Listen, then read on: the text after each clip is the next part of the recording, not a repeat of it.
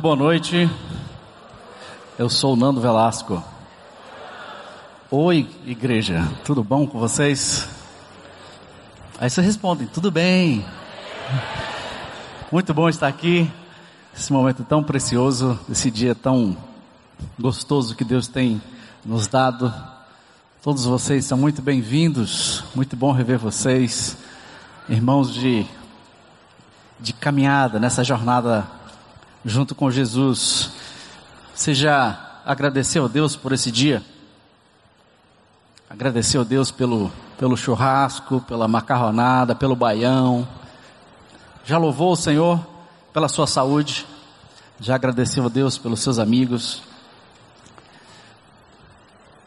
Essa é uma oportunidade singular que nós temos, não porque estamos aqui, mas porque a nossa vida foi desenhada por Deus, providenciada por Deus para que vivamos uma vida intensa de louvor, de adoração, vivamos plenamente, com toda a riqueza de vida, toda a riqueza de bênçãos, especialmente da presença de Deus, mesmo nos momentos de tribulação, angústia, preocupação, que todos nós vivemos no nosso dia a dia. Eu não sei ah, se você sabia disso, mas se você tem mais ou menos 25 anos de idade, em média é mais ou menos a nossa idade aqui, você só tem 500 dias para viver. Você sabia disso? 500 dias para viver, pouco mais de um ano. Se você soubesse que o cronômetro foi disparado e você só tem 500 dias para viver e você já perdeu um minuto agora, como isso mudaria a sua vida? Como isso mudaria as suas prioridades? 500 dias é o que você vai poder fazer o que quiser com eles. É o que sobrou, se você tem nessa faixa de 25 anos. Por que só 500? Você pode perguntar. Porque o resto você terá gasto da seguinte forma: 24 anos da sua vida você vai gastar dormindo. Uns vão gastar mais do que outros. 30 anos da sua vida você gastou, sabe, fazendo o quê? Trabalhando. Tentando sustentar a sua vida. Sete anos você vai gastar no banheiro. Cinco anos você vai gastar da sua vida em filas. Se você é do tipo que gosta de ir no banco, então você pode aumentar essa, essa conta aqui. Quatro anos você vai gastar cozinhando. Quatro anos você vai gastar no WhatsApp e no Facebook. Jogou fora a sua vida. Quatro anos da sua vida. Ah, mas eu não gosto de Facebook. Beleza, você vai gastar também quatro anos no Netflix. Três anos fazendo compras. Dois anos comendo. Alguns vão gastar quatro anos nessa conta aqui. Dois anos você vai gastar no trânsito, respirando gás carbônico. Dois anos você vai gastar na frente do guarda-roupa, se vestindo. Dois anos cuidando da sua pele. Oito meses lendo e-mails. E mais de mil dias doente. Essa conta, ela é mais ou menos isso aqui. Você vai gastar essa quantidade de horas, já está separado, reservado. Fora isso, você tem 500 dias. A verdade é que nós não sabemos se nós temos só 500 dias ou mais que 500 dias. Mas alguma coisa diz que nós temos pouco tempo. E nós somos doutrinados a pensar que tempo é dinheiro. Então, quanto mais você corre, mais dinheiro você tem. E a velocidade se torna então uma condição essencial para o sucesso da nossa vida. Aquela, aquele sonho, aquele plano, aquela casa maior, aquele apartamento mais melhor localizado, aquela carreira, e isso despeja em nós dia após dia uma quantidade absurda de adrenalina que nos coloca nessa correria entre vários empregos, uma agenda lotada, e muitas responsabilidades conflitantes. O mercado estabeleceu esse conceito de que nós somos meio que como uma máquina. E que quanto mais rápido e melhor você executar uma tarefa, melhor. Você é uma pessoa de mais sucesso. E costumamos gastar nessa conta mais de 10 horas, 12 horas, 13 horas, 14 horas de trabalho por dia, correndo de um lado para o outro. Sempre quando eu venho para o Pedras aqui pela manhã, às 7 horas, 7 e meia, 8 horas, tá todo mundo indo para o lado de lá. E o congestionamento é, é da Aguanambi inteirinha, da BR até o Cambeba. Todo mundo tentando achar uma brechinha e chegar mais, mais cedo e correr, porque é a correria do dia a dia.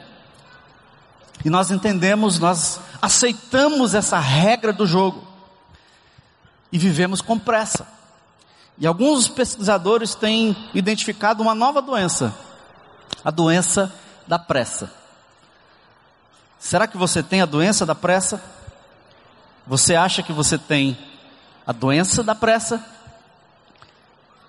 A doença da pressa, ela é o resultado de múltiplas ações e emoções que envolvem ansiedade, agressividade, ambição, impaciência, competitividade, tensão, dores musculares, fala rápida.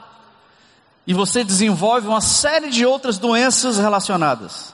Dor de cabeça crônica, insônia, constipação, até constipação entrou aqui na lista. Irritabilidade, falta de energia, falta de concentração, comer demais, tristeza, asma, artrite, cólicas, alergia, obesidade, pressão alta e por aí vai. Até impotência sexual entrou na lista aqui. Um pesquisador chamado Dr. É o Dr. Lothar Sweit, ele é um alemão. Você tem a doença da pressa? Você tem alguns desses sintomas? Ok, vou te ajudar aqui. Nós vamos fazer um teste aqui, um diagnóstico. Você está no consultório médico, você vai fazer um exame agora. Eu vou ler 10 declarações. Se você cair em pelo menos uma delas, você é um forte candidato à doença da pressa. Se passar de duas, três, você está numa situação complicada, exige tratamento. Se você acertar cinco itens, você já está no estado assim, quase não é, de internamento sete, oito, você já está no estado terminal. Então vamos lá. Primeira pergunta: quando você chega no semáforo, você está dirigindo, ah, você chega no semáforo, sinal fechou, que tem um monte aqui nessa cidade. Você fica medindo a fila que sai primeiro?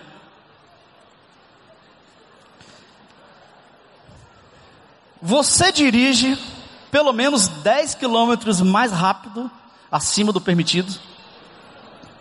Você tem que ficar aqui naquela obsessão dos 60, né? Os 60, os 60 você já nem olha mais para a pista, né?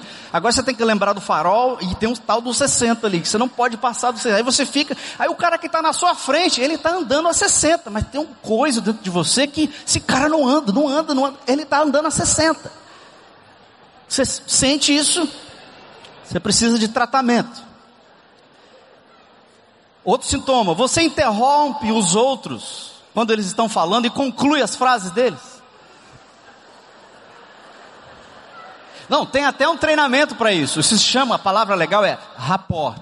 Você que fez coaching, treinamento, quando você completa, completa a frase das outras pessoas, você, né, tá tendo uma conexão com ele e tal. Pelo meu teste aqui é, você é doente. Você fica impaciente em reuniões quando alguém se afasta do assunto principal?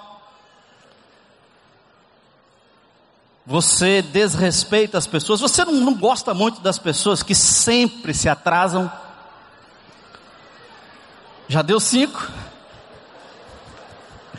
Seis, quando você está na fila do caixa do supermercado, você fica sempre se comparando com a outra fila que supostamente está mais rápido do que a sua?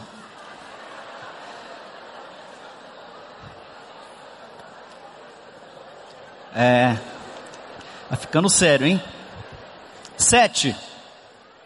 Numa loja ou restaurante você fica impaciente e vai embora se o atendimento demorar alguns minutos.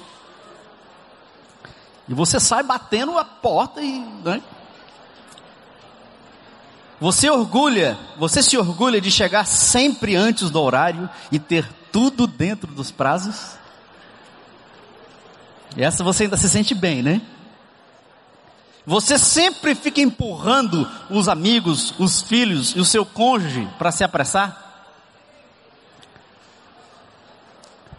Ok, eu não sei quantos de vocês estão em que estágio da doença, mas todos nós sofremos dessa doença, dessas doenças, irmãos. A boa notícia que eu tenho para vocês é: tem cura.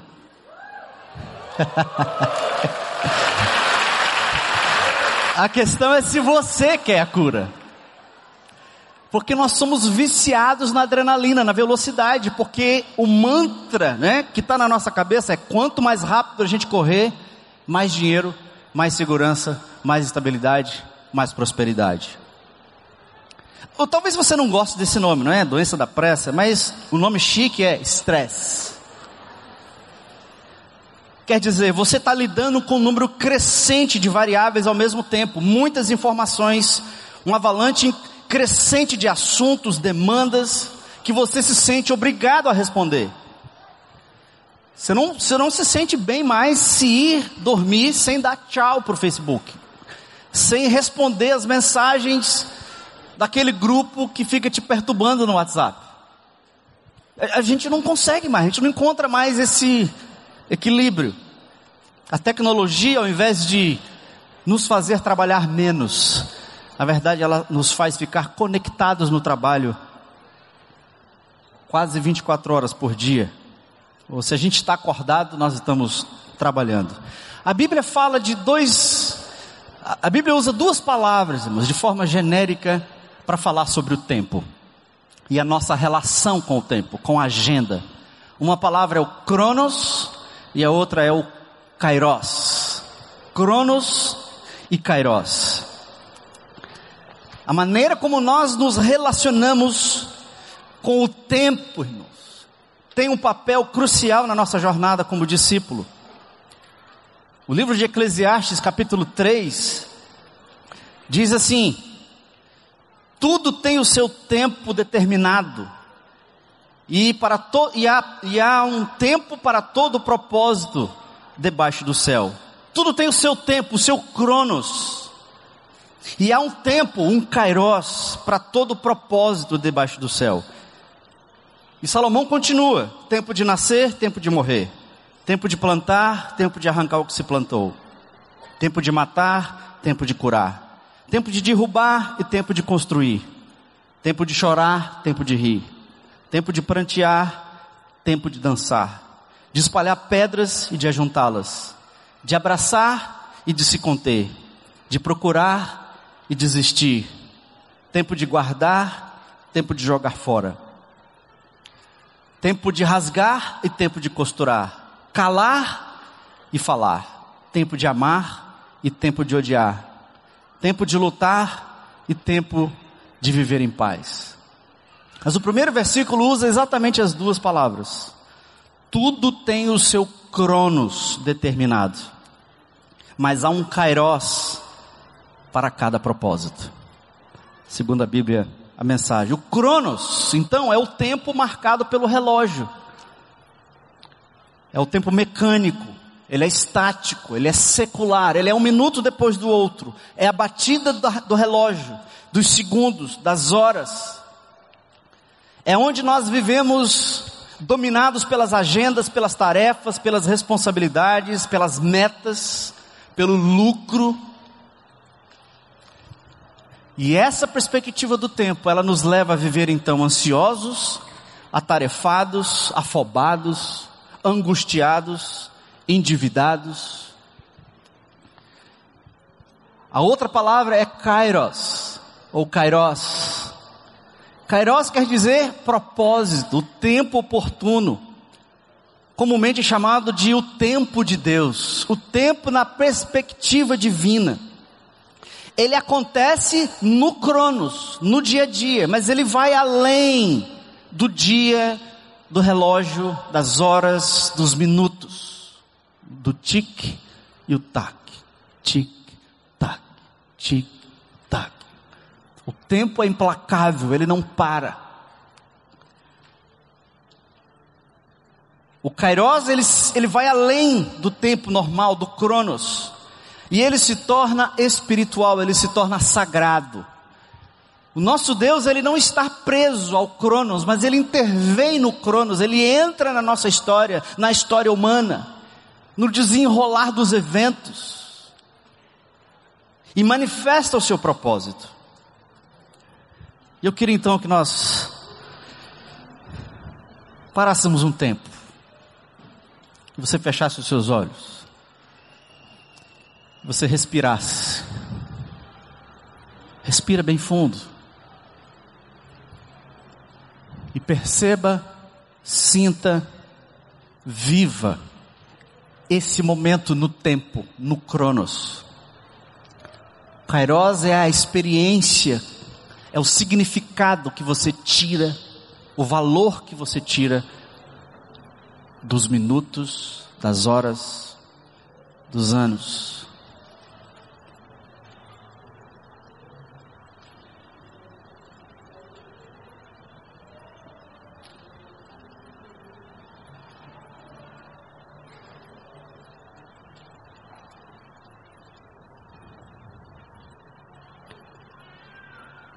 Senhor, acalma o nosso coração nesse momento. Nossas preocupações, nossas agendas, nossas demandas, nossos sonhos, desejos, problemas que nos esperam amanhã, Senhor, no nosso trabalho, problemas que estão em casa, minha saúde, meu passado, meus pecados, Senhor. Olha para nós, Senhor. Olhe por nós.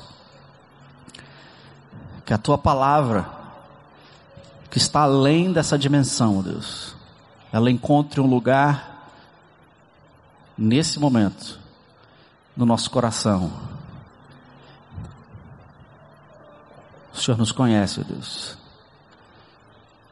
O Senhor conhece as nossas perguntas, os nossos medos, as nossas questões, a nossa falta de fé, a nossa dúvida. Encontre o lugar, Senhor, na nossa alma nesse momento.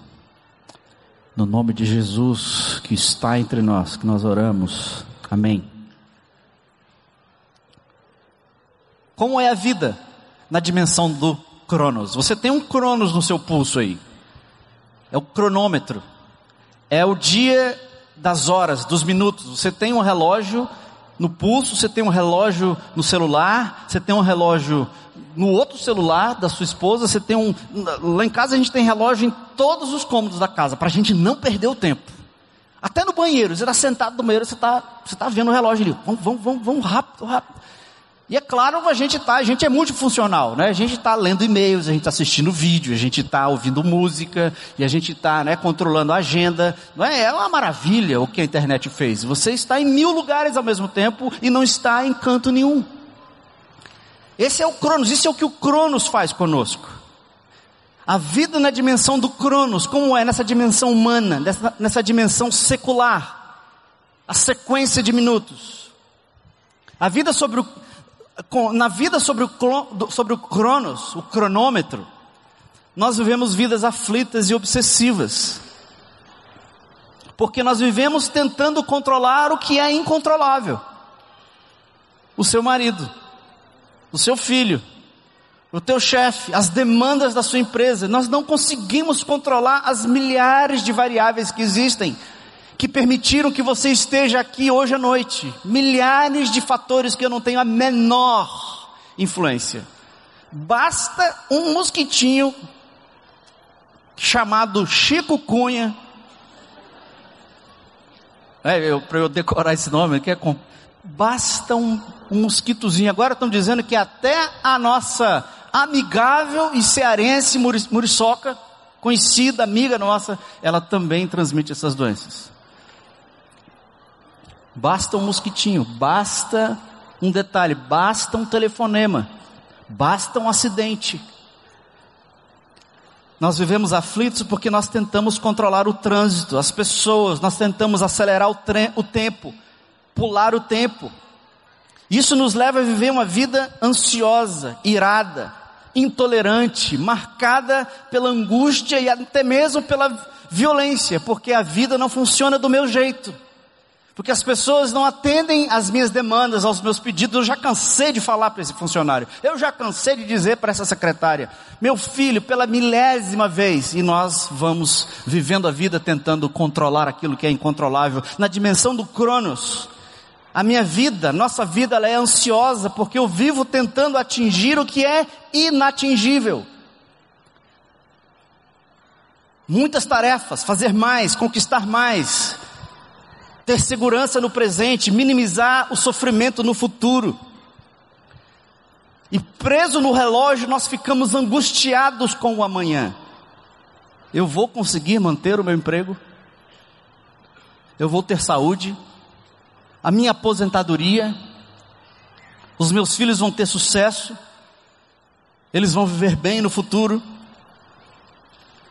Medo e ansiedade são forças silenciosas que nos aprisionam no cronos, na batida dos minutos, dos anos. E o que mais nos apavora quando nós estamos presos, quando nós estamos escravos das horas, dos minutos, das agendas e das demandas, é o não saber. É porque a gente não sabe o que vai acontecer amanhã. E a gente fica ansioso no hoje, não estamos presentes hoje, não vivemos o hoje, vivemos uma vida angustiada, irada, ingrata, mas nós também não podemos viver o futuro, porque o futuro não existe. O amanhã não existe. A, a única pessoa que está lá no futuro é você. E mais ninguém. Você e as suas preocupações. E o não saber, ele tortura nossa alma, irmãos. Não saber o diagnóstico da dor, não saber o resultado da prova, não saber se eu vou bater as metas absurdas da minha empresa,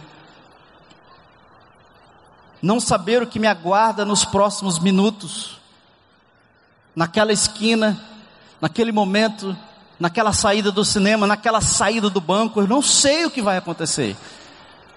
E se você vive a mesma experiência que eu vivo nessa cidade, nós vivemos paralisados pelo medo.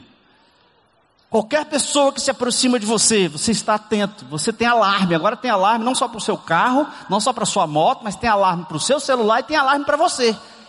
A pessoa começa a chegar muito perto, né? Você começa a gritar, você começa a dar, dar pânico.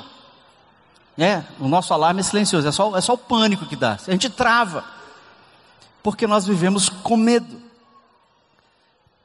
E vivemos tentando prever o que vai acontecer no próximo minuto, no próximo dia. Tentando antecipar, planejar, nos preparar. Mas não tem jeito, irmãos. Nós estamos presos à batida dos minutos, das horas.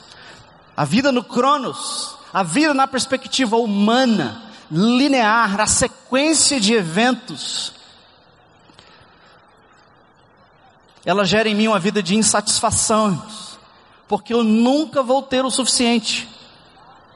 Por mais que eu acumule, por mais experiências que eu tenha, por mais viagens, viagens que eu acumule no meu, no meu Facebook, nas fotos, nunca será o suficiente. Mais dinheiro, mais dinheiro, mais prazer, mais poder, mais coisas, mais influência.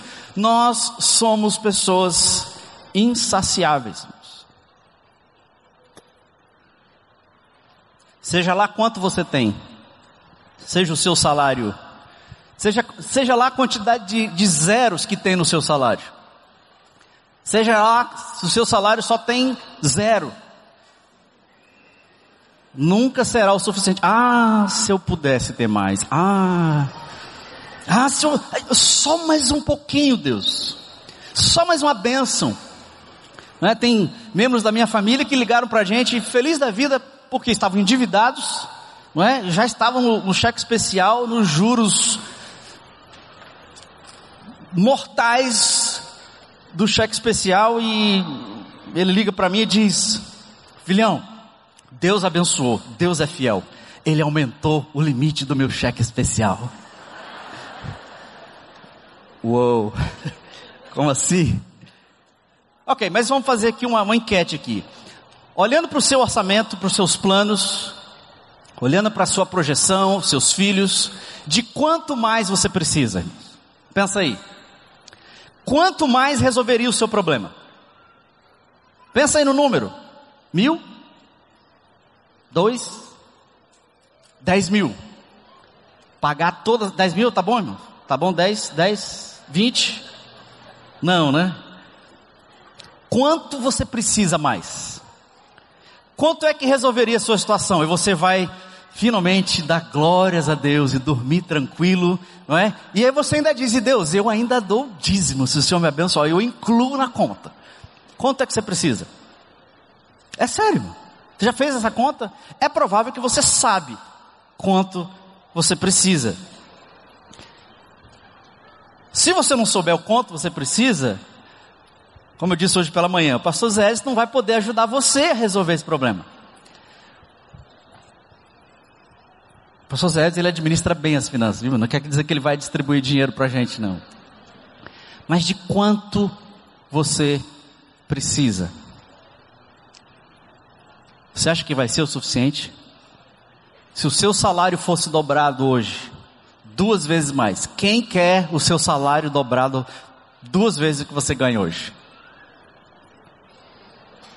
Um aqui, amém, Deus abençoe, já vi tua mão, Deus abençoe. Ah, dois, três, ah, levantou, mas quer levantar mais, aumenta por três. Três vezes. Aí levantou as duas, você quer? Ok, quem acha que se você tivesse quatro vezes o seu salário, seus problemas seriam resolvidos? Vocês estão com medo, né? Estão achando que é pegadinha, né? A questão, irmãos, é que nunca, é claro, ajudaria, melhoraria. Mas assim que você pagasse as suas contas, você sabe muito bem. Bem, agora que eu coloquei as contas no lugar, está na hora do financiamento de um novo carro. Está na hora de mudar o apartamento. Antes você morava num de 500 mil, já, já não estava assim, já não estava dando, agora você precisa de um de um milhão. Nunca será o bastante, meus. Imagina se você pudesse ter tudo o que você desejasse. Viajar para qualquer lugar, morar onde você quisesse. Quanto seria o bastante? O descontentamento, irmãos, é um estado natural da alma presa à matéria da alma escrava do cronos, do produto que o seu trabalho lhe dá. O acúmulo dos dias. E vivemos acumulando então coisas para consumir, acumulando pessoas para me amar, acumulando estímulos para me divertir. A insaciedade, a insatisfação é o estado constante da alma presa ao cronos, presas aos dias, à produção, e nada melhor do que se automedicar. Resolver o seu tédio com grandes doses de Facebook, de WhatsApp e Netflix. Só mais um episódio. Só mais um. Eu tenho conhecido pessoas que, num final de semana, ele destrói uma série inteira. Às vezes de duas temporadas, três, eu não sei como consegue. É alguma coisa errada? Absolutamente. Mas o que está por trás disso é o tédio, é a ansiedade, é a insatisfação. Na vida do Cronos, a nossa vida é por fim, irmãos, marcada pela vergonha, porque nós nos sentimos inadequados. Porque de acordo com o Cronos, na dimensão humana da vida, você é o que você produz. Você é o que você conquista, o que você merece, os seus títulos, a sua fortuna, a sua beleza sua inteligência. E se você for bom o suficiente, você será incluído, você será lembrado, você será contratado. Mas se você não for bom o suficiente, você será excluído, demitido, descartado e esquecido. E a mídia e a cultura que nós vivemos, irmãos, ela se alimenta disso, é uma indústria da vergonha. Porque tudo ao redor de nós conspira para nós nos sentirmos errados. E meio que inadequados, a gente, a gente sente vergonha. Porque você assiste o comercial e você descobre que você está dirigindo o carro errado. O seu carro já está defasado. Aí você se sente incomodado, né? Porque o teu carro, ele... Você se sente estranho porque você usa o celular inadequado, antiquado. O seu celular não, não sei lá o que mais que os celulares vão fazer. Mas você tem que ter o de última geração sempre. Você tem que morar numa casa melhor, você mora no bairro pobre, você usa roupas feias, você tem um emprego inferior. Em síntese, você não é bom o bastante. Você sabia, mulheres? Só para as mulheres aqui. Os homens nem, os homens estão tentando entrar nesse processo também, mas ainda é um, ainda é um ambiente das mulheres. Você sabia que as mulheres, se as mulheres dos Estados Unidos e do Canadá, somente as mulheres desses dois países, da América do Norte, elas passassem uma semana, só uma semana, olhando no espelho pela manhã e dissesse para si mesma: Tá aí. Gostei de você. Desse jeito. Hoje eu não vou usar nem batom transparente. Nada. Tá, eu vou pentear o cabelo, mas não vou usar nenhuma peça de cosmético. Sabe o que aconteceria se as mulheres dos Estados Unidos e do Canadá fizessem isso por uma semana? Um colapso na economia mundial. Porque a indústria da beleza, eu poderia dizer, a indústria da vergonha, movimenta bilhões.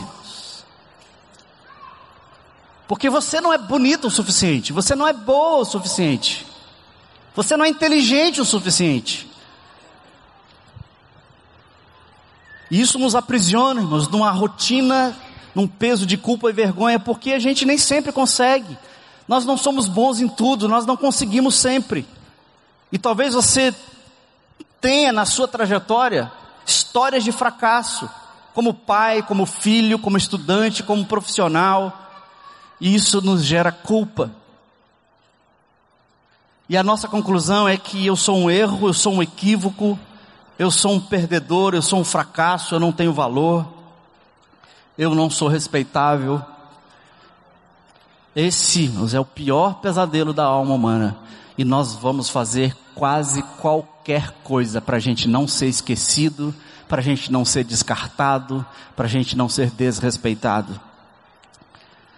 O livro de Eclesiastes diz que a vida do Cronos, a vida na dimensão humana, na, na dimensão secular, ela é uma vida efêmera.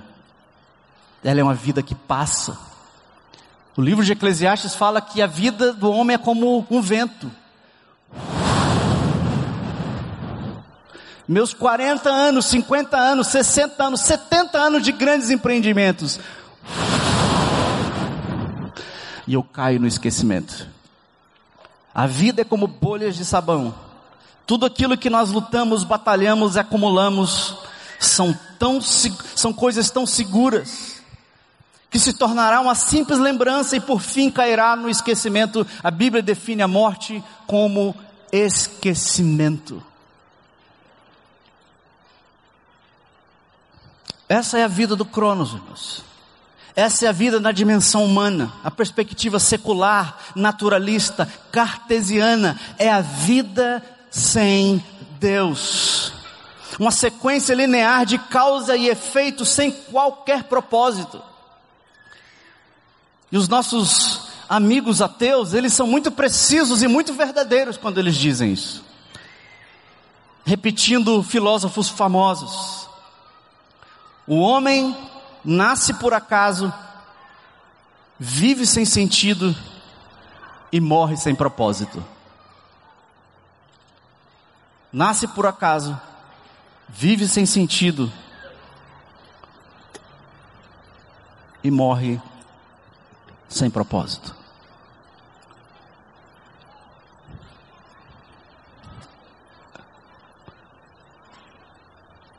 Mas você não precisa ser um ateu, não precisa ser uma pessoa super inteligente para concluir isso. Porque há milhares de anos atrás, lá no Salmo 103, versículo 14 e 16, o salmista diz assim: A vida do homem é semelhante à relva. Ele floresce como a flor do campo, que se vai quando sopra o vento e nem se sabe mais o lugar que ele ocupava. Essa é a vida marcada pela morte, pelo pecado. Mas, lembra que eu falei que tem um outro tempo chamado Kairos? Bem no meio da tirania, irmãos. Bem no meio da escravidão, do peso e da pressão do Cronos. O Deus que criou todas as coisas, Ele decide entrar na história, no tempo, Ele destrói o pecado, destrói a vergonha e a culpa na cruz, ele vence a morte na ressurreição e ele inaugura uma nova dimensão do tempo chamada Kairos. Kairos. É o tempo de Deus, é o tempo que está acima da nossa experiência. A vida do homem é semelhante à relva, e floresce como a flor, e vai embora como, como o vento, e cai no esquecimento. Mas lá em 1 João capítulo 2, versículo 17, diz assim: O mundo e a sua cobiça vão passar, mas aquele que faz a vontade de Deus permanece para sempre. Uhul. É ok. Você não está acreditando muito, né? No teu coração.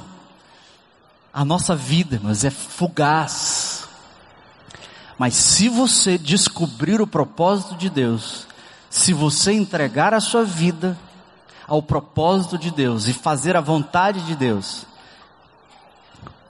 você vai permanecer para sempre. Marcos capítulo 1, versículo 15. Depois que João Batista foi preso, Jesus foi para Galiléia proclamando as boas novas de Deus. Essa é a boa notícia, irmãos. Isso é o Evangelho, isso é as boas novas. O que é? Jesus pregando: o tempo é chegado, o Kairos chegou. Ou seja, o reino de Deus está próximo, o reino de Deus está perto de você, o reino de Deus está aqui. Por isso, arrependam-se e creiam nas boas novas. Parem de viver na dimensão e na escravidão do Cronos e comecem a viver o evangelho do Kairos de Deus. Deus está presente, Deus entrou na história, Deus mudou tudo, Deus destruiu a morte do Cronos, Deus destruiu a vergonha e a culpa, venceu a morte e Ele quer nos dar uma vida que é eterna eterna. Vida eterna que não é vida depois da morte. Vida eterna é a vida eterna que já começou. A vida que não é destruída pelo tempo, não é destruída por nenhuma dessas coisas que nós falamos até agora. O Kairos chegou. O reino de Deus está aqui, bem perto de vocês. Mudem a sua forma de viver. Mudem a sua forma de viver. O Kairos de Deus chegou. O reino de Deus está aqui. Kairos é o tempo de Deus, é a dimensão divina, é a manifestação sobrenatural de Deus na história, no seu cronos, na sua, na sua rotina. Que traz a vida que não é corroída pelo tempo. Essa é a vida eterna. Não é você vai vivendo, lutando, né, pagando as contas, tenta ser crente, né, tenta não roubar, mentir, matar e vai levando até o dia que você morrer, aí você vai para o céu. Não, mas o reino de Deus quer dizer a vida eterna já começou, ela está disponível, está é, disponível para você hoje, aqui, agora. Você não precisa mais viver a escravidão e a pressão dos dias, dos minutos, da produção, dos resultados, com medo de amanhã, ansioso pelo hoje e culpado pelo que você fez no passado. Vida eterna não é vida depois da morte, irmãos. Vida eterna é vida no meio da morte dessa geração, dessa vida mapeada pela corrupção, pela mentira, pelo engano, porque está todo mundo tentando sobreviver no Cronos. Mas você tem uma nova esperança, você teve uma outra experiência. Você não vive escravo do Cronos, você vive na dimensão do Kairos, da vontade de Deus, da presença de Deus. Você vive o sobrenatural. Esse é o convite, irmãos. Isso é o reino de Deus. E Jesus veio e viveu exatamente isso. Por que, que Jesus conseguia sofrer e não revidar? Por que, que Jesus conseguia perdoar e não punir todo mundo? Porque ele não vivia de acordo com as regras do cronos, da maldade, da comparação, da competição e da guerra. Ele vivia em nome do amor. Ele morreu, ele se entregou para ele demonstrar para a gente como é o reino de Deus, como é o Cairós de Deus no nosso dia a dia. E nós podemos viver hoje, irmãos, nessa cidade violenta, no meio dessa corrupção louca. Eu não sei o que vai acontecer amanhã, mas tenho a certeza, Deus está comigo, Ele disse que a vitória está certa e ninguém vai me tirar das mãos dEle, o amor dEle cobre, supre. Louvado seja o Senhor que está entre nós do Cronos. Mateus 6, versículo 31 a 34. Você pode ler isso na sua Bíblia, eu vou ler uma outra versão aqui. Você pode ir acompanhando aí. Eu gosto muito dessa versão é a versão da Bíblia a mensagem. Você conhece essa passagem que diz: Buscai, em primeiro lugar, o que, irmãos? O reino de quem? Do Temer? O reino do teu chefe? O reino da tua empresa? O reino dos teus projetos? Não, ele está dizendo: busque o reino de Deus em primeiro lugar. Olha só essa versão, irmãos. Que poético. A partir do versículo 31. Palavras de Jesus. Olha o que Jesus está dizendo para você. Meu amigo, meu irmão, quem nos assiste na internet. Eu quero convencê-los a relaxar. E não se preocupe tanto em adquirir. Em vez disso, prefiram dar, correspondendo assim ao cuidado de Deus. Quem não conhece Deus e não sabe como Ele trabalha, é que se prende a essas coisas. Mas vocês conhecem Deus e sabem como Ele trabalha. Portanto, orientem a sua vida de acordo com a realidade, a iniciativa e a provisão de Deus. Não se preocupem com as suas perdas, elas vão acontecer. E vocês descobrirão que todas as suas necessidades serão supridas. Prestem atenção apenas no que Deus está fazendo agora. E não se preocupe quanto ao que pode ou não acontecer amanhã. Quando vocês depararem com uma situação difícil, Deus estará lá para ajudá-los. Uau!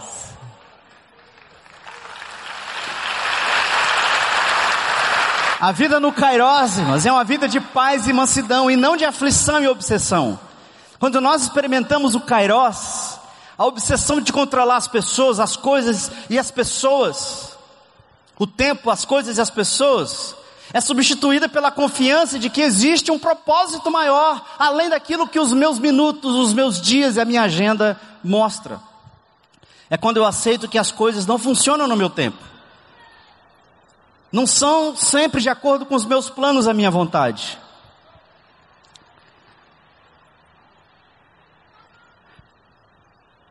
Porque eu sei que Deus está manifestando a sua realidade, sua iniciativa e a sua provisão. Você acha que Deus não está fazendo nada, né? Deus está esperando a coisa, Deus está deixando a coisa aí. Essa tradução diz: descanse eu quero convencê-los a relaxar. Que versículo é esse, né, irmãos? Ei, irmãos, vamos relaxar aí. Não, nós não permitimos. Nós temos que ser sérios, trabalhadores, duros. Temos que bater as metas, inclusive as nossas metas de sermos bons crentes. Jesus está dizendo: Eu quero convencer vocês a relaxar. Tem aquela, tem aquela música que a gente podia cantar aqui na igreja, né? Let it go, Let it go. Já cantaram, né? Ou você pode fazer um bom negócio. Desapega.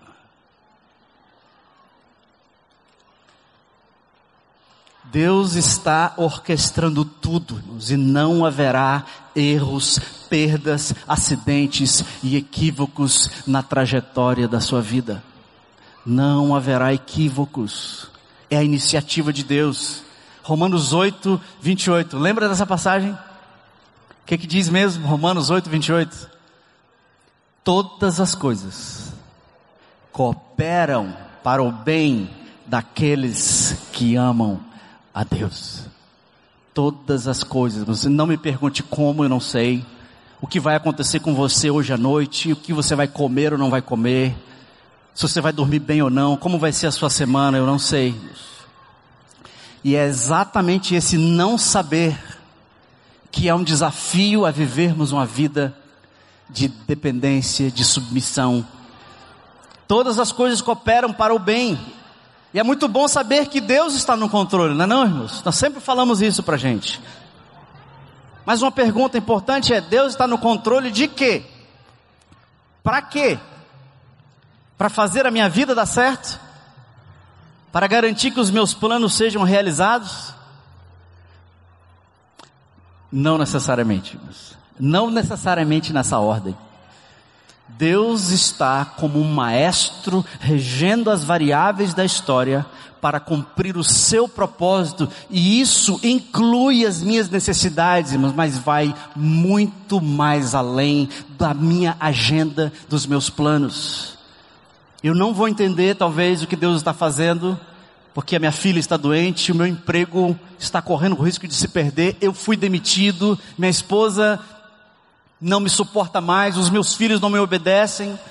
Eu não sei, irmãos, o que faz parte da sua vida, o seu dia a dia, ninguém mais sabe, só você. É você e o seu Deus.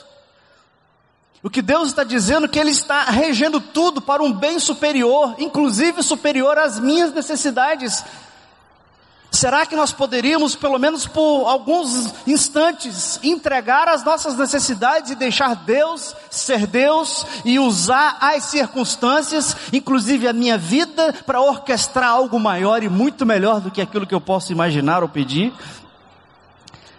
Porque a questão, irmãos, eu não sou Deus. Eu não sou, eu não estou no centro. O universo não gira ao meu redor em função das minhas necessidades, e as minhas dores e os meus desejos. Isso não, quer, isso não quer dizer que Deus ignora, absolutamente nós acabamos de ver que Deus vai cuidar de todas as nossas necessidades, sejam grandes, sejam pequenas, sejam as possíveis, sejam as impossíveis. Mas existe um propósito maior além disso tudo. As coisas, a vida e tudo vão trabalhar juntas para o bem para o meu bem, à medida que eu estiver sintonizado com o que Deus está fazendo na minha vida, na minha história e ao meu redor. Todas as coisas cooperam para o bem dos que amam a Deus, dos que foram chamados para o seu propósito. Você está andando no propósito de Deus? Você está vivendo buscando viver na dimensão do reino de Deus, do Kairos, então todas as coisas vão contribuir para o seu bem.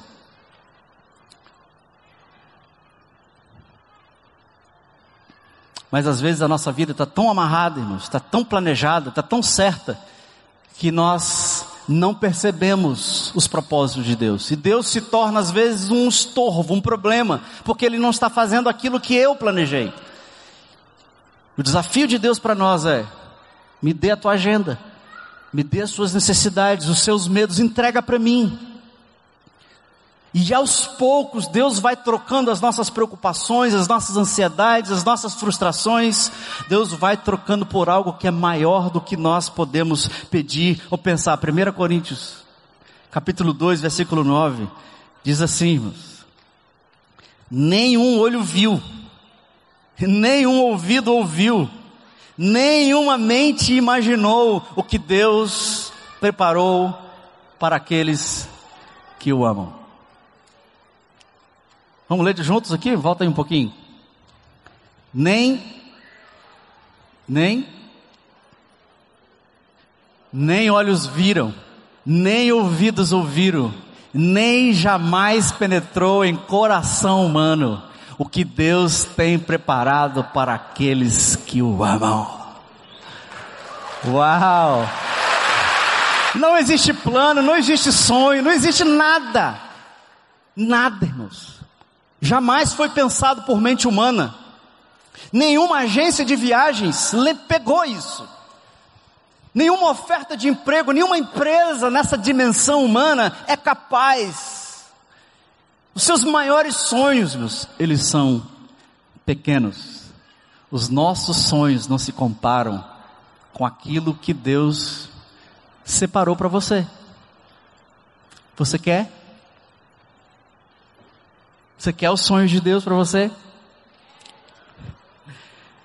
Cada dia então, irmãos, cada dia que você decide viver no kairós de Deus, na vontade de Deus, no reino de Deus, cada momento, cada necessidade, cada interação, cada pessoa, cada escolha, Deus vai estar orquestrando para produzir algo que você não tem a menor, nós não temos a menor ideia. A vida no Kairos, mas é uma vida de gratidão e descanso, portanto. Se Deus, se eu estou vivendo os propósitos de Deus, isso, os propósitos de Deus, não é nada de outro, não é nada assim, quando a gente fala Kairos, né, a vontade de Deus é algo fora dessa realidade. O Kairos de Deus se manifesta nessa realidade. São as coisas simples do dia a dia, são os pequenos milagres. É o arroz na sua mesa, é a água na sua geladeira, é a geladeira, é o teu carro, velho, mas é o teu carro. É o teu emprego, ganha pouco, mas você tem emprego. Você tem pouco, mas a tua família está reunida. Você não consegue viajar para o exterior, mas você consegue viajar ah, para Calcaia. mas você consegue andar. Olha que coisa boa. Você me entende, você fala, você tem raciocínio.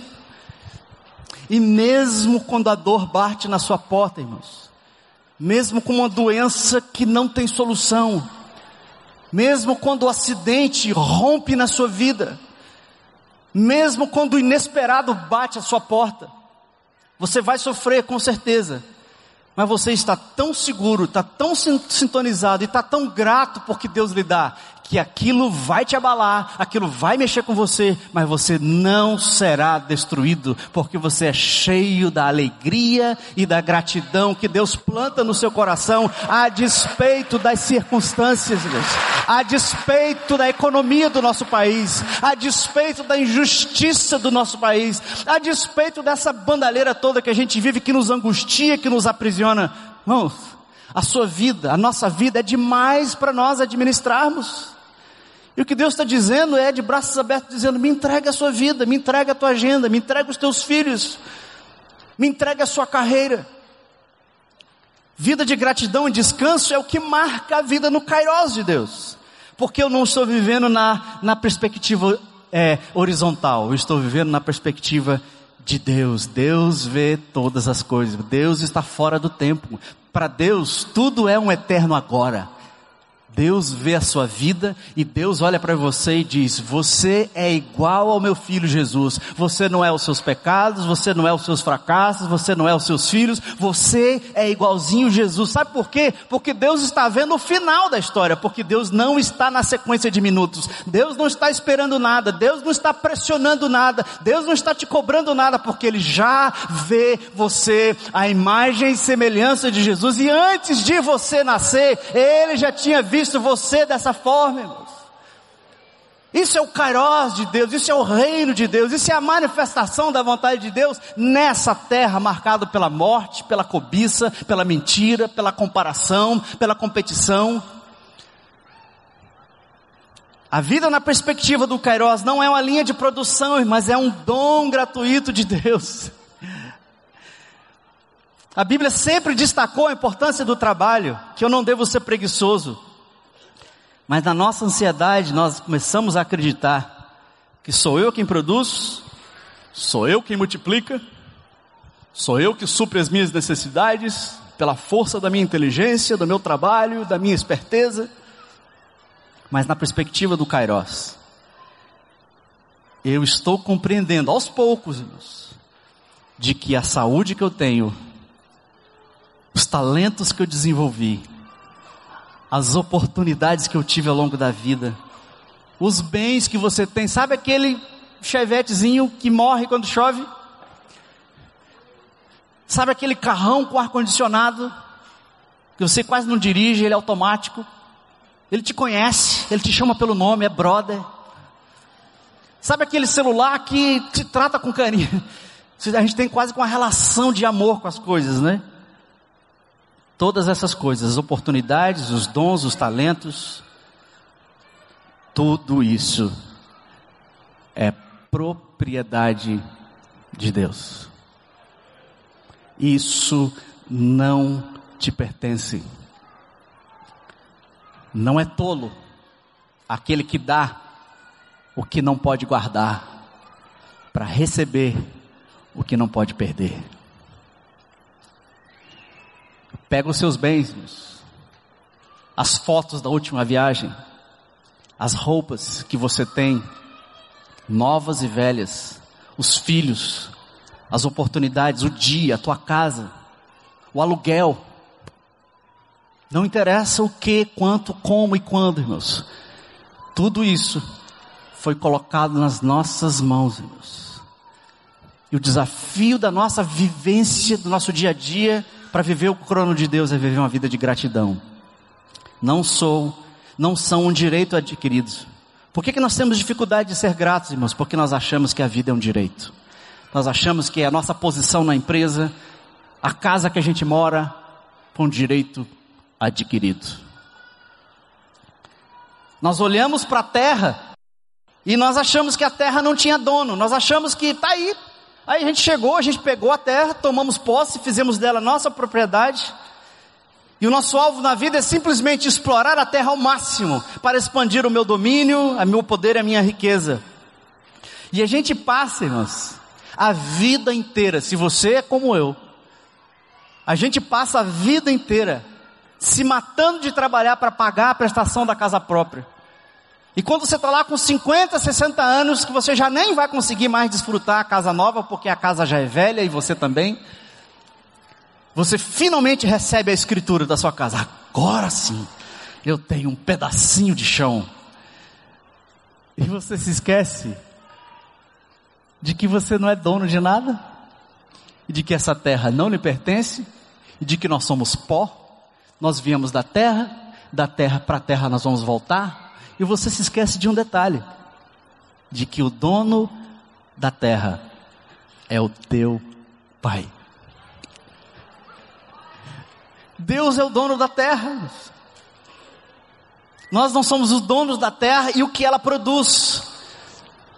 Nós não somos donos da terra e do alimento e da água, das oportunidades, dos produtos que nós fazemos gerar da terra, é, brotar da terra. Salmo 24, versículo 1 diz assim: Do Senhor é a terra e tudo que nela existe, o mundo e os que nele vivem. Do Senhor é a, de quem é a terra, irmãos? Quem é que faz a água? Quem é que faz o alimento? Quem é que multiplica os dias? Quem rege as estações? Quem faz o alimento brotar? Quem cuida do verde? Quem faz o sol girar? Quem manda o vento? Quem põe limites ao mar? É o meu Senhor, o dono do Kairos, o reino de Deus, o, o, o rei desse reino que se manifesta e ele me convida para viver na sintonia desse reino. Por isso, eu consigo viver uma vida de descanso. Não conseguir descansar, irmãos, é o mal da nossa era. Nós não conseguimos parar mais. Não conseguimos desligar, desconectar. E segundo os especialistas, quase metade da população da Terra não consegue dormir mais. Porque nós estamos plugados o tempo todo, angustiados o tempo todo. Você coloca a sua cabeça no travesseiro, mas a sua cabeça está lá na sexta-feira que vem.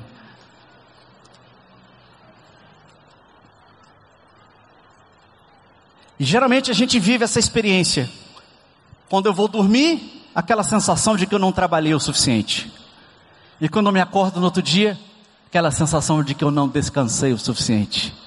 E a vida nos empurra Salmo 3, 5, para você que vive na dimensão do Kairos de Deus, diz assim: Eu deito e pego no sono, porque o Senhor é quem me sustenta.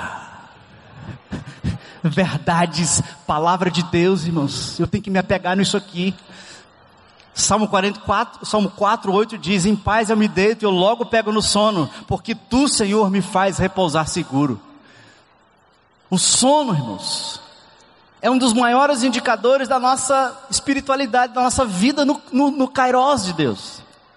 Quanto mais preso no, no, no Cronos, na produção, nos dia, no dia a dia, menos descanso eu vou ter.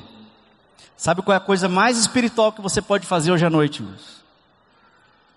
Não é orar, não é ir para uma vigília, não é ler a Bíblia a noite inteira, mas é você desligar o Netflix, o Facebook e o WhatsApp, apagar a luz, dar um beijo na tua esposa, na tua mãe, no teu pai, quem estiver perto de você, ou beije o travesseiro e vá dormir.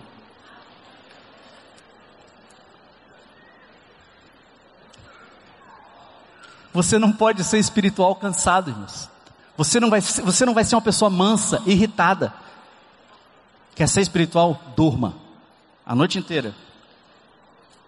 Você não pode mudar o crono, você não pode parar o crono, você não pode acelerar o crono, mas você pode simplificar a sua vida, você pode desejar menos, você pode reduzir o seu orçamento, para que você possa amar as pessoas, porque ninguém consegue amar depressa. Para amar é preciso estar presente, pois é no presente que as pessoas estão. Enquanto nós estamos preocupados com o futuro dos nossos filhos e angustiados com o que eles vão ter ou não vão ter, nós perdemos a oportunidade de estar com eles, de dormir na cama deles, de jogar videogame com eles, de correr na praia com eles, de jogar futebol, porque a gente está tão preocupado com o amanhã que a gente perde o presente. A gente nunca está presente.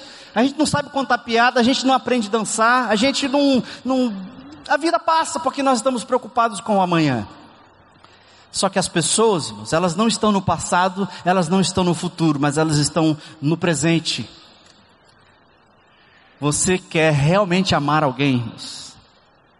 Não precisa muita coisa, é só parar, olhar nos olhos dela e ouvi-la. Ouça as pessoas. É um dos maiores indicadores de amor. Você quer realmente se relacionar com Deus, esse Deus do Kairos? Esse Deus que vai nos levar a viver essa dimensão da vida que está acima das circunstâncias do dia a dia. Maneira de fazer isso é ouça o que Deus está te dizendo. O que é que Deus está te dizendo? Dê a total atenção ao que Deus está lhe dizendo, porque você não pode ouvir a voz de Deus se não reduzir o ritmo da sua vida. Por isso que a gente tem trabalhado com a ideia do mapa, irmãos. O mapa não é uma regrinha para você bater ponto. Não é uma regrinha para você cumprir mais um protocolo. O mapa é uma, é, um, é, um, é uma maneira de viver, é uma maneira de você se relacionar. Inclusive a gente até coloca ali no meio daquele desenho a palavra kairos. Porque à medida que você ouve a Deus, você consegue amar a Deus e viver nessa dimensão. E por isso você vive uma vida de contentamento e alegria. A felicidade, mas na perspectiva do Cronos, é ser entorpecido pelo prazer. Em doses cada vez maiores. Mas o Deus do Kairos, ele não está comprometido com a minha agenda de prazer ilimitado. Mas o que Deus nos promete é uma vida plena de alegria. O prazer depende das circunstâncias do Cronos, mas a alegria do Kairos está acima das circunstâncias da vida. O prazer tem a ver com resultados, a alegria tem a ver com o propósito. O prazer tem a ver com acumular e consumir. A alegria tem a ver com dar e servir. O prazer tem a ver com aquilo que nós conquistamos, mas a alegria tem a ver com aquilo que nós nos tornamos ao longo do dia a dia. João 16, 33, irmãos, caminhando aqui para o fim do nosso tempo. No mundo tereis aflições, nem tudo vai dar certo. O mundo não será, a sua experiência na vida não será uma soma de experiências cada vez maiores de, de coisas agradáveis. Não necessariamente. Mas tenha bom ânimo, porque eu venci o mundo. Abacuque 3,7, ainda que não haja ah, fruto na videira, ainda que não haja comida, ainda que não haja animais no pasto, eu me alegrarei no Senhor. Alegria, irmãos, não é algo que esse mundo pode nos dar. No máximo, prazer. Mas para você vivermos a dimensão do Kairos, para você viver a certeza do plano de Deus, você precisa fazer algumas coisas. Você pode ser deformado, disfuncional, viciado, com medo, irado, codependente. Você pode ter cometido erros terríveis na sua vida, na sua trajetória. Mas Deus disse que você não é os seus erros, que você não é os seus pecados, que você não é os seus títulos. Você precisa se tornar um filho amado de Deus. Essa é a melhor decisão que você pode tomar, porque a gente passa a vida, irmãos, catando migalhas de reconhecimento, tentando ser melhores, tentando ser amados, tentando ser respeitados, tentando controlar o presente, aflitos pelo futuro. Mas o que vai mudar a nossa perspectiva nessa vida, irmãos, e vai nos trazer paz e alegria duradoura, é quando você descobrir que você é filho, ou é quando você aceitar o convite do Pai para se tornar um filho dele. A sua identidade não vem do que você faz, mas do que Deus fez. E ele disse: Sabe o que sobre você, sobre nós? De que nós valemos mais do que o mundo inteiro toda a riqueza dessa terra, toda a riqueza das nações. Deus olha para tudo isso e diz: lixo, mas você, você eu amo. Você vale mais do que tudo isso e por isso eu vou dar a minha vida, eu vou pagar os seus pecados, eu vou pagar, eu vou apagar os seus pecados, destruir a sua vergonha, a sua culpa. E se você aceitar aquilo que eu fiz por você, se você me deixar te amar, você vai descobrir o que é o Kairos. Quantos dias você tem para viver? Quantos dias você tem para viver? Não tem como saber. Mas se você vive sob a tirania do Cronos, na perspectiva humana, secular, materialista, hedonista, cada minuto que passa conta contra você e o fim da sua vida se aproxima. Mas se você vive na dimensão do Kairos, a sua vida rompe com a realidade cruel do Cronos e você começa a experimentar hoje a vida eterna.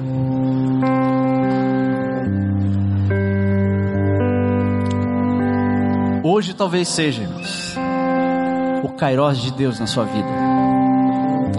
Hoje é o momento oportuno para você começar a experimentar a vida eterna. Então, meu amigo, meu querido, meus irmãos também. Se você está cansado de viver essa luta fugaz, que se esvai da sua mão, a luta contra o Cronos, uma vida de medo, de ansiedade, de estresse, vício, ira. Se você cansou de tentar fazer a sua vida dar certo, cansou de viver uma vida marcada pela inadequação, pela culpa, quem sabe até pela solidão, se você cansou de viver a vida na perspectiva humana e quer experimentar viver a vida eterna que Deus disponibiliza para você hoje à noite, eu queria te dar essa oportunidade. Nesse momento, nesse dia, nesse lugar, você pode começar a experimentar uma vida que não tem fim, uma vida que, que a qualidade dela é absurda e só vai melhorar eternamente. Se você está me ouvindo, se você está entendendo que esse é o peso da vida humana, esse é o peso da vida sem Deus. Se você não quer mais, você está cansado, você está ferido, você está dizendo: Eu não aguento mais, Deus. Eu queria desafiar você a três coisas. Primeiro, reconhecer que você está cansado, que você está cansado de ser o Senhor da sua vida, de ter que fazer a sua vida dar certo. E se você está se sentindo cansado, Jesus diz: Vinde a mim, todos vocês que estão cansados e sobrecarregados de ter que carregar essa vida, e eu vou lhe dar descanso, eu vou dar descanso para sua alma. Aprendei de mim que sou manso e humilde. Você precisa então, simplesmente uma coisa, esse Deus do Kairos que está aqui, Ele está bem perto do seu coração. Ele conhece o seu dia a dia, Ele conhece as suas dores, Ele conhece os conflitos que você tem que lidar, que ninguém mais conhece, as lutas, o medo, o pavor, e o que você usa para se medicar, para continuar vivendo, para conseguir viver. Se você confessar que somente Jesus é quem pode dar significado à sua existência, a Bíblia diz que se você crer no seu coração e confessar com a sua boca que Jesus é o Senhor, Ele vai perdoar os seus erros, eliminar a sua vergonha e te dar a vida eterna hoje, a partir de hoje, e a sua vida será transformada. Você vai, você viverá na perspectiva do Kairos de Deus. E depois você precisa entregar a sua vida. Estou cansado. Eu confesso que eu creio em Jesus. E sabe o que eu vou fazer hoje à noite? Eu vou reunir tudo o que significa a minha vida. Tudo. Os meus dons, os meus talentos, as minhas habilidades, a minha carreira, os meus sonhos, meus filhos, o meu casamento, o meu futuro, o meu passado, minha vergonha, minha culpa, tudo. Eu vou entregar isso para esse Deus que está presente. Então eu queria perguntar hoje à noite: se você está cansado de viver o preso dessa vida, ansioso, aflito, e se você quer confessar que Jesus é o Senhor da sua vida e entregar toda a sua vida para Ele, nesse Kairos, nesse momento, eu queria que você levantasse a sua mão. Você está dizendo para o Senhor, Deus, eu entrego a minha vida, Senhor. Eu entrego a minha vida, Senhor. Levanta a sua mão. Estou vendo lá, Deus. Deus te abençoe, meu querido. Receba o Kairos de Deus, receba a vida eterna. Levante a sua mão. Você está dizendo no seu coração, isso não está se manifestando diante de nós. Você está dizendo para o dono do tempo, o dono da vida, o Senhor que controla o tempo e a existência. Alguém mais? Alguém mais quer dizer, eu não aguento mais, eu quero entregar a minha vida, eu quero viver o Kairos de Deus a partir desse momento. Quero receber o perdão e viver a vida de Deus. Alguém mais? Você pode não ter manifestado, levantado a sua mão, mas se você fez isso no seu coração, um fenômeno vai começar a acontecer na sua vida. Se você entrega a sua vida, tudo que você tem, não há o que temer. Você não está conseguindo, não está dando certo. A sua vida é mais do que você pode administrar. E se você orar na sua vida, orar no, na sua casa, com sinceridade no teu coração, o Espírito de Deus vai fazer brotar em você a vida eterna e nem a morte, nada, nada poderá separar você do amor de Deus.